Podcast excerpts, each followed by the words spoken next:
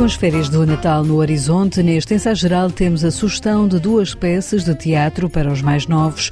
Má Educação e Estado do Mundo são as duas criações da Companhia Formiga Atómica que estão em cena. Na leitura abrimos Segundo Coração, o novo livro de Bruno Vieira Amaral. Escutamos as sugestões de livros de Guilherme de Oliveira Martins. Temos ainda os concertos de Natal que a Orquestra Metropolitana vai levar pelo país e uma exposição no Museu do Dinheiro que mostra a coleção de moedas de Carlos Gulbenkian. Seja bem-vindo ao ensaio geral.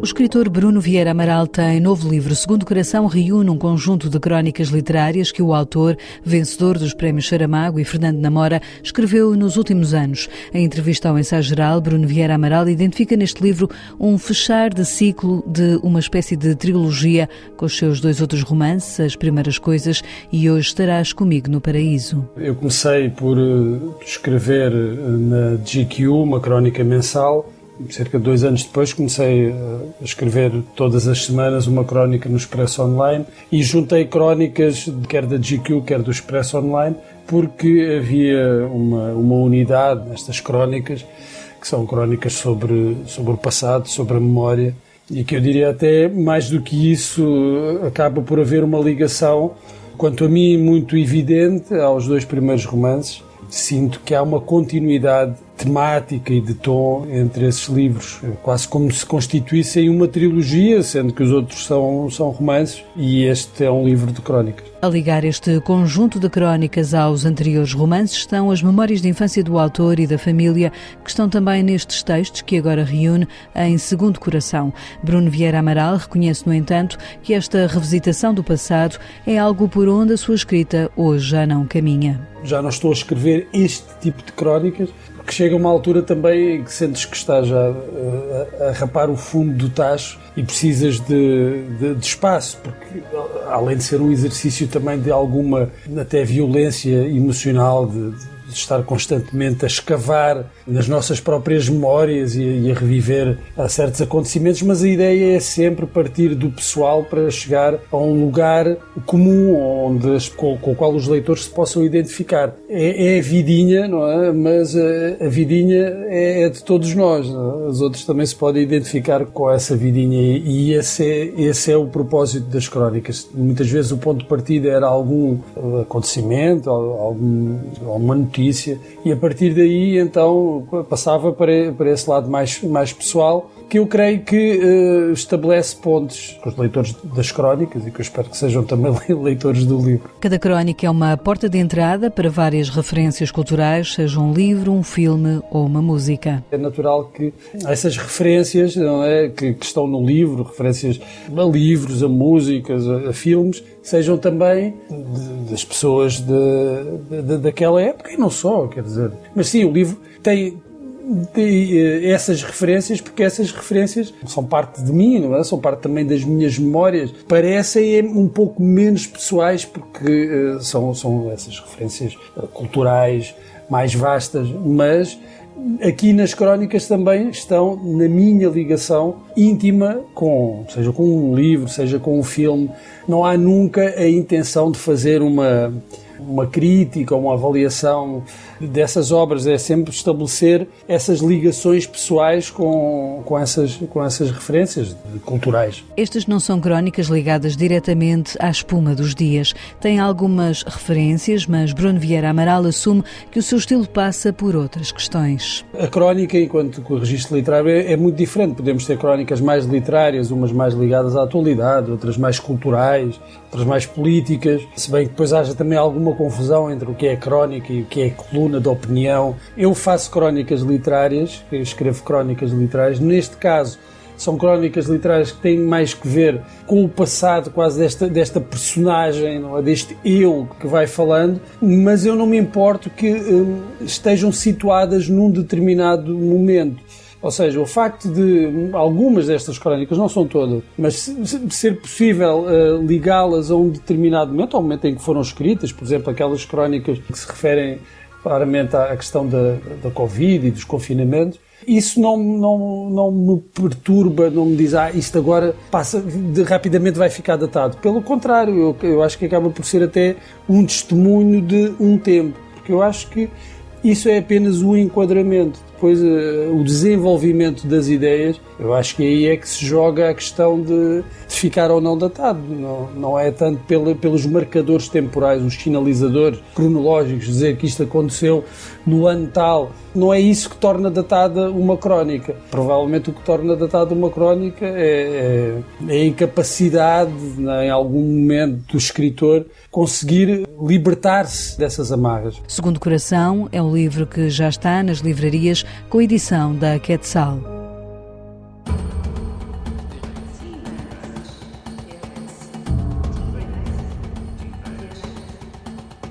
Se tem filhos, netos, sobrinhos, enteados ou afilhados maiores de 6 anos, há duas peças de teatro para levar os seus mais novos. A companhia Formiga Atómica tem em cena no Teatro Luca, em Belém, a peça Estado do Mundo para maiores de 6 anos e estreia no próximo dia 12 no Teatro São Luís, em Lisboa, Má Educação, outra peça pensada mais para o público juvenil.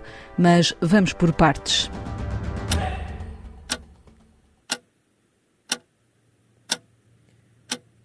Tempo está sempre a contar. Quando o despertador toca, ao Eddie custa-lhe muito acordar. Tem oito anos e uma vida muito preenchida e exigente. Olha para o passado e faz com que tudo bata certo no futuro. Vais precisar de energia para aguentar o dia. De.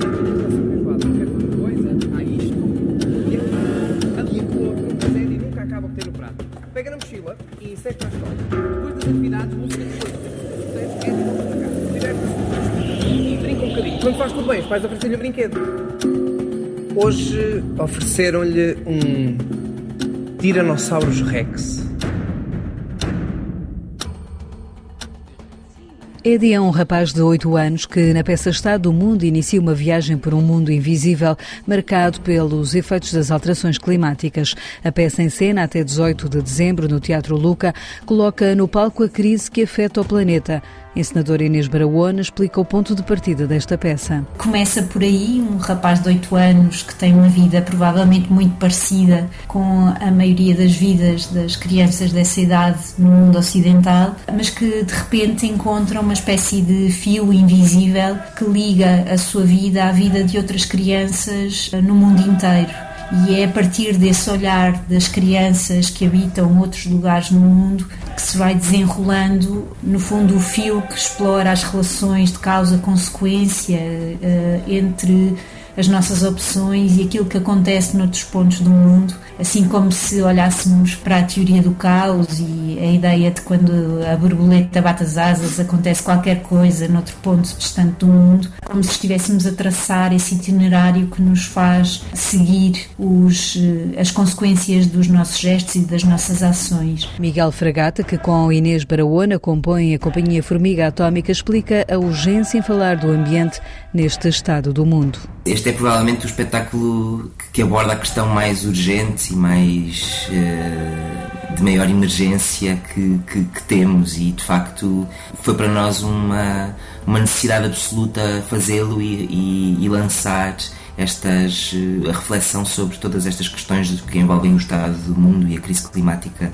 Fizemos também para ele uma, uma pesquisa no, no, no território, encontramos projetos e pessoas com relações com uma ideia de sustentabilidade muito sólidas e interessantes e queríamos nesta primeira fase eh, fazer um espetáculo que, hum, que abordasse a crise climática, que fizesse para crianças e que o fizesse a partir de uma ideia cênica, pôr em cena, através de, de miniaturas, através de, pequena, de uma pequena escala, uh, grandes catástrofes naturais e compreender de que forma é que o nosso cotidiano tem ramificações e influência e contagia uh, o mundo inteiro através de, de, daquilo que nós consumimos, através daquilo que fazemos, das decisões que tomamos no nosso, no nosso cotidiano. Pensado para maiores de 6 anos, o Estado do Mundo não deixa de ter uma dimensão política. Apelando também ao, ao poder político, não é? essa é outra chave importante quando se fala de crise climática e de injustiça climática.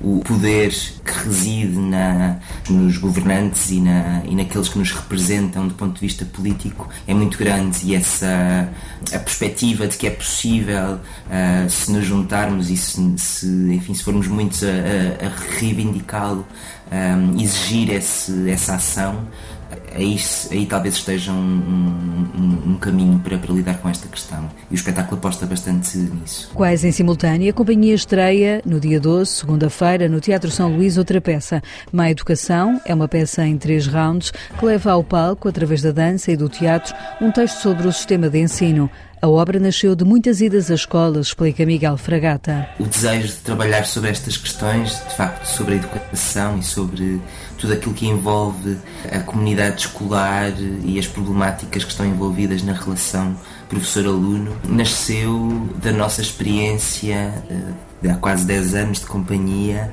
observar também uh, públicos e observar públicos particulares como o público, o público escolar e a perceber uh, de que forma é que era tão diferente a experiência de apresentar um espetáculo a um grupo de alunos que viessem com um professor uh, que, que, ele próprio estivesse empenhado em fruir do espetáculo ou quão diferente podia ser a experiência quando o professor se, se retraía ou se retirava mesmo uh, dessa, dessa experiência.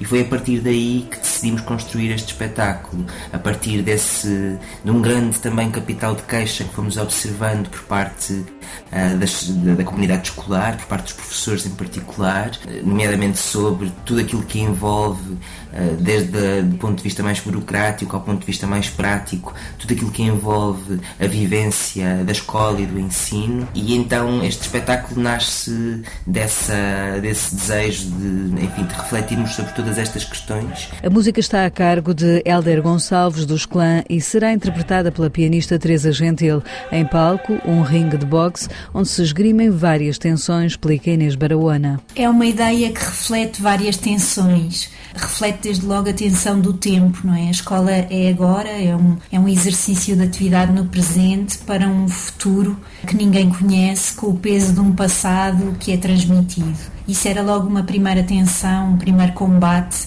entre dimensões diferentes do tempo que nos interessava explorar. Há também o combate mais óbvio, se calhar, que tem a ver com essa tensão entre um adulto que se apresenta com uma bagagem e com um conjunto de conhecimentos e um aluno que se apresenta com outra bagagem, outro conjunto de conhecimentos e que se encontram no mesmo, para usar a terminologia do espetáculo, no mesmo ringue, frente a frente, prontos para trocar, para discutir, talvez, para divergir, para convergir, tudo aquilo que pode acontecer nesse espaço. E por outro lado, também esse combate espelhava uma dimensão de competição que nos parece muito evidente na escola que temos hoje há uma ideia, desde logo os rankings, não é? Há uma ideia muito competitiva associada ao desempenho dos alunos na escola, que é uma ideia que prevalece e sobressai muito nos discursos das pessoas, mesmo daquelas que querem fugir um bocadinho dessa lógica, acaba por, por aparecer muito nos discursos sobre a educação. E, portanto, de repente, esta, esta a metáfora do combate, do boxe, da luta, da violência que tudo isto é, parecia-nos eh, colar bem àquilo que estávamos a detectar e que chegava até nós através dos testemunhos das pessoas que habitam o coração da, da educação. Má Educação é a peça que vai estar em cena no Teatro São Luís, em Lisboa, a partir da próxima segunda-feira e até dia 17 de dezembro.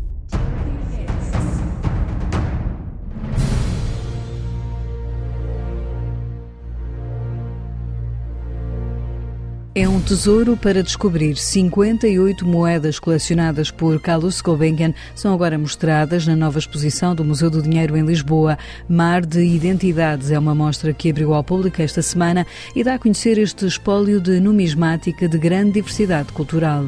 Todas elas são moedas de, de, tipo grego, no entanto, não dizem apenas respeito a populações gregas, sejam elas da Grécia continental ou, ou do sul de Itália. Dizem também respeito a outros povos, nomeadamente aos romanos e aos cartagineses, através de, desta seleção de moedas, de 58 moedas da coleção Carlos Gulbenkian. Procurámos transmitir um bocadinho uma ideia passar uma imagem da diversidade cultural do Mediterrâneo, nomeadamente da sua região central. O tema dominante é precisamente o tema da identidade, a forma como a identidade é construída, como é que ela é lembrada, quais são os mitos que estão por trás da fundação das cidades, que dão sentido à, à vida dos povos, mas depois também a forma como essa uh, identidade é um, propagandisticamente construída, transmitida, reconstruída ao longo de alguns conflitos políticos e militares que opõem algumas destas populações João Pedro Vieira é o curador desta exposição, onde confirmamos que no passado, tal como hoje, com o euro, a moeda era um fator de união e identidade. No caso do euro, há um compromisso, há uma identidade comum partilhada com as identidades nacionais patentes eh, em cada face nacional das moedas. No caso das moedas romanas, cartaginesas ou gregas, esse fator identitário ainda se nota de uma forma muito mais evidente. Durante muito tempo, os desenhos escolhidos são desenhos verdadeiramente agregadores do ponto de vista identitário, ou seja, eles remetem para as divindades protetoras das cidades, remetem para as personagens, sejam elas lendárias ou divinas, que fundam ou que estão associadas aos relatos fundacionais. E também uh, remetem muitas vezes para uh, acontecimentos marcantes, templos, enfim, para todo um conjunto, todo um repertório de elementos que transmite essa identidade cívica. As moedas expostas no Museu do Dinheiro eram de uso corrente, mas muitas delas são de materiais nobres, indica João Pedro Vieira, o curador da exposição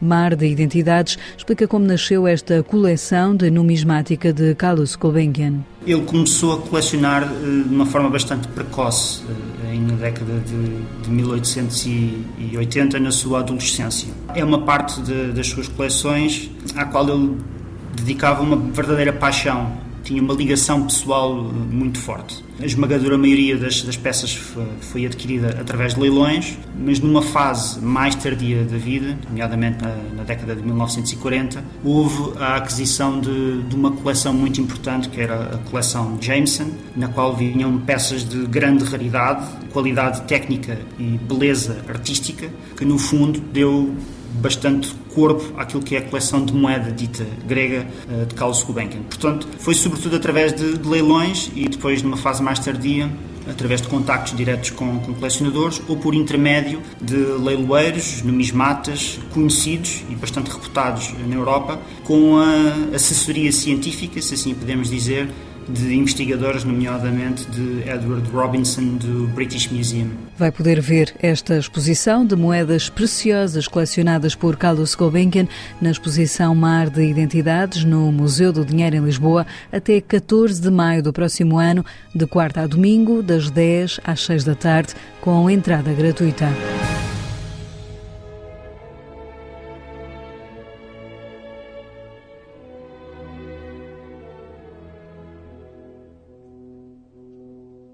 Com o Natal a chegar, a Orquestra Metropolitana vai fazer uma digressão por várias salas de concerto para oferecer ao público um programa de peso. Os Passos de um Gigante. Assim se chama a programação de Natal da orquestra que o maestro Pedro Neves preparou e que conjuga dois grandes compositores de música clássica, Beethoven e Brahms. A ideia de um gigante refere-se realmente aqui a dois compositores, em especial Beethoven, como sendo um compositor fundamental da, da história da música e que de alguma forma tem uma importância enorme, porque consegue, através do seu percurso e do seu trabalho, fazer evoluir o processo de, de, de composição musical no seio da orquestra. E acaba por ser um, um, gigante, porque dá a mão a outro gigante, ao Brahms.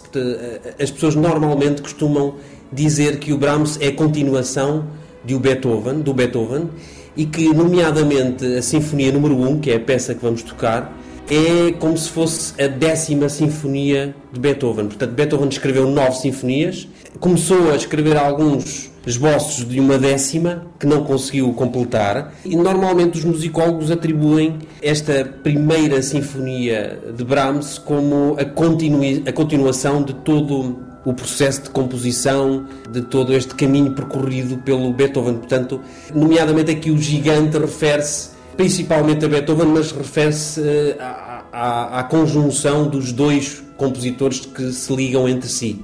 Além das obras de Beethoven e Brahms, a Orquestra Metropolitana preparou também um repertório pensado para o Natal, explica o maestro Pedro Neves. Vamos oferecer ao público alguns temas natalícios e de alguma forma é, é a nossa maneira de desejar eh, boas festas ao nosso auditório e contribuir para que esta quadra eh, seja celebrada uh, com música, porque com música acho que a sociedade fica fica mais rica em todos os aspectos. A música é um elemento essencial para a nossa, para a nossa vida, eu diria mesmo para a nossa vida espiritual. Acho que pode fazer a diferença na nossa vida em sociedade. A Orquestra Metropolitana toca dia 16 às 9 da noite em Évora, no Convento de São Francisco. No sábado, dia 17, às 9, no Fórum Municipal Luísa Todi, em Setúbal.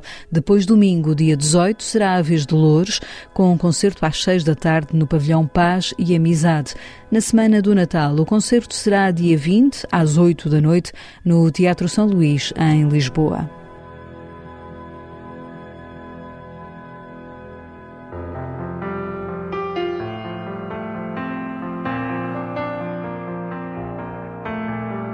Pensando no Natal, no ensaio geral, escutamos agora Guilherme de Oliveira Martins, o nosso colaborador semanal do Centro Nacional de Cultura, com sugestões de livros. Ele que nos fala também hoje do livro Segundo Coração. Bruno Vieira Amaral publica na Quetzal O Segundo Coração onde nos fala de um passado que não se confunde com a memória vaga de um museu, mas que procura representar a erupção de um vulcão. A epígrafe do livro diz-nos, numa frase de John Badville, que o passado bate como um segundo coração. É isso, a memória. Memória desde a infância, dos hábitos familiares, das férias grandes, das palavras ouvidas dos adultos, com o significado que se perdia nas suas vozes, dos primeiros amigos, daqueles que se afastaram, mas que não são esquecidos, dos muitos que já foram partindo, mas que deixaram heranças de afetos e recordações modestas.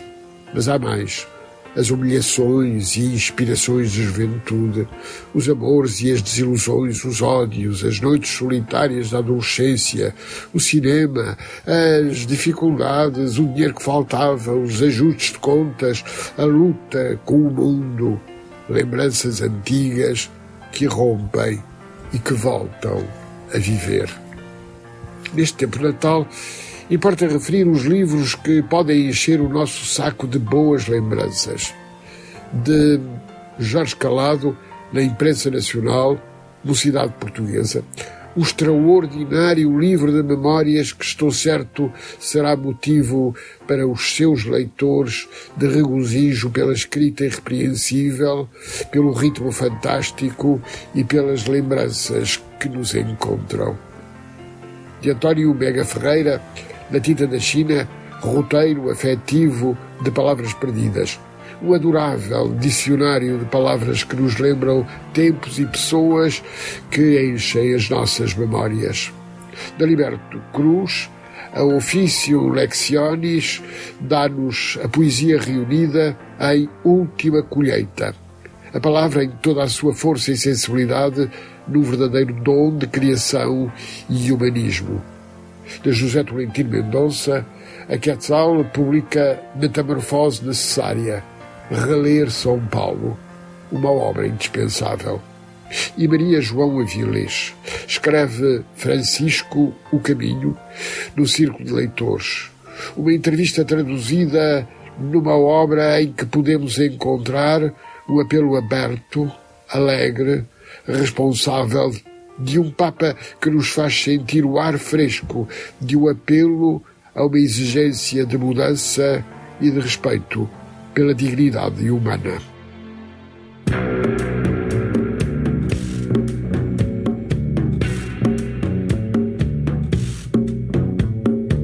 Este é o som dos Clube Macumba, o mais recente projeto musical de Todd Trips, que com Pedro Gonçalves criou os Dead Combo.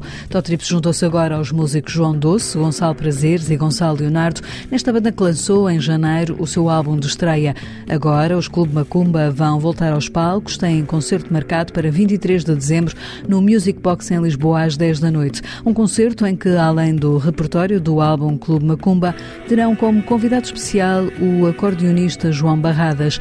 É com o som dos Clube Macumba que fechamos o ensaio geral de hoje, que teve sonorização de José Luís Moreira. Voltamos de hoje a oito dias. Vamos estar no Teatro Nacional Dona Maria II ao vivo na próxima quarta-feira às seis da tarde. Esperamos lá por si. Boa noite e bom fim de semana.